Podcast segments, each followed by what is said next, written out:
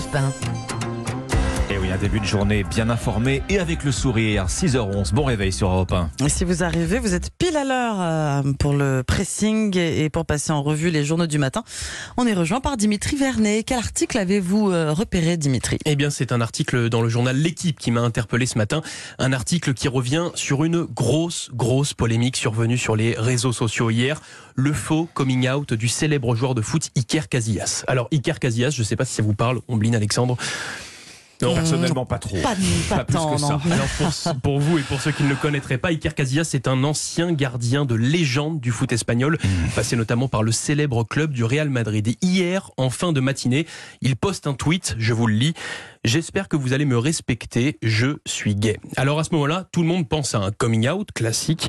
Dans les minutes qui ont suivi cette annonce, il y a d'ailleurs eu énormément de réactions, notamment celle de son ancien coéquipier espagnol Carles Puyol lui répondant "Il est temps de raconter notre histoire". Mais vous allez voir finalement eh bien que l'histoire prend un tout autre tournant, puisqu'à peine une heure après, le tweet est supprimé et le joueur espagnol Iker Casillas explique qu'il se serait fait et que donc quelqu'un d'autre aurait écrit ce message à Mhm. sa place.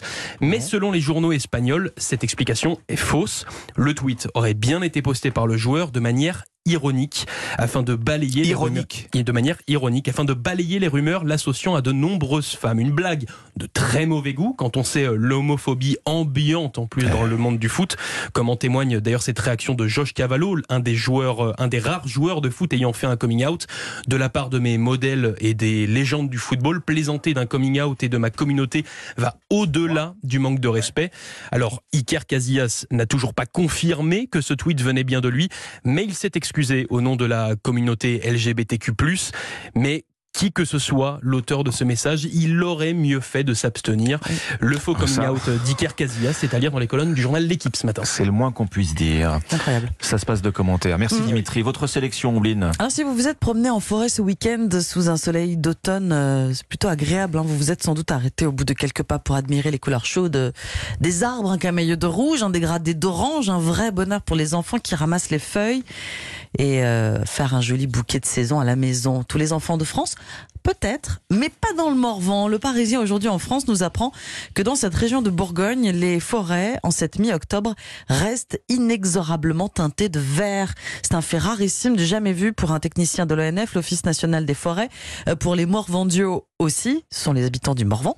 Si les jeunes arbres et les châtaigniers sont doucement en train de se déshabiller pour l'hiver, eh bien les chênes et les autres feuillus sont aussi verts qu'au printemps, et ce jusqu'au sommet du mont Beuvray. C'est à 700 mètres d'altitude. Donc encore là à la mi-octobre. C'est encore, euh, oui, ce n'est Bon. pas encore l'automne. Il y a quelques explications pour cela, selon un pépiniériste interrogé par le quotidien. Après un été très sec, il a plu pas mal, particulièrement en Bourgogne. Le massif du Morvan a connu de grosses, euh, de gros épisodes de précipitations et les pluies au cœur de l'été ont permis également aux arbres de résister lorsqu'ensuite il faisait très chaud. Et puis, le début de l'automne est plutôt doux dans la région. En tout cas, pas de grand froid ni d'importantes gelées le matin. Même constat d'ailleurs dans les vignes du côté de Chalon et du côté de Beaune hein, qui prennent leur temps pour virer à l'orange. Exactement, Ouais. Chalon-sur-Saône. Les vignes, les arbres n'ont pas senti la saison commencer. Se croient encore en été. Pour fabriquer votre herbier automnal, il faudra donc attendre la fin du mois d'octobre, a priori, voire début novembre. Ce qui est extraordinairement tard. La Ah oui. question que tout le monde se pose, est-ce que chaque année désormais, l'automne mettra du temps à s'installer dans le Morvan ou ailleurs? C'est dans le Parisien aujourd'hui en France.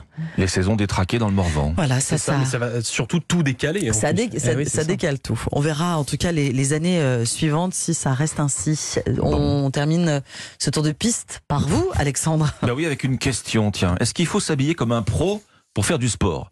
Bon, Euh, pour un déjà- minimum s'équiper Déjà, peut-être. vous faites peut-être pas de sport. un petit peu, légèrement. Un petit peu, Bon. voilà.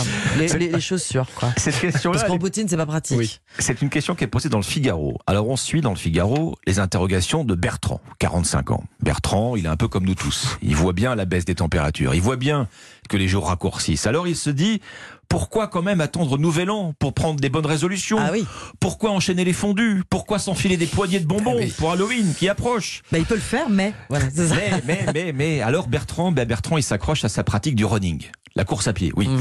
Faut-il y mettre le prix, comme pour sceller son engagement? Est-ce qu'il faut acheter la dernière paire de chaussures high-tech? Et voici soudain, dans le Figaro toujours, Mhm. cette image obsédante de cet homme croisé au bois de Vincennes, la soixantaine. Ah oui.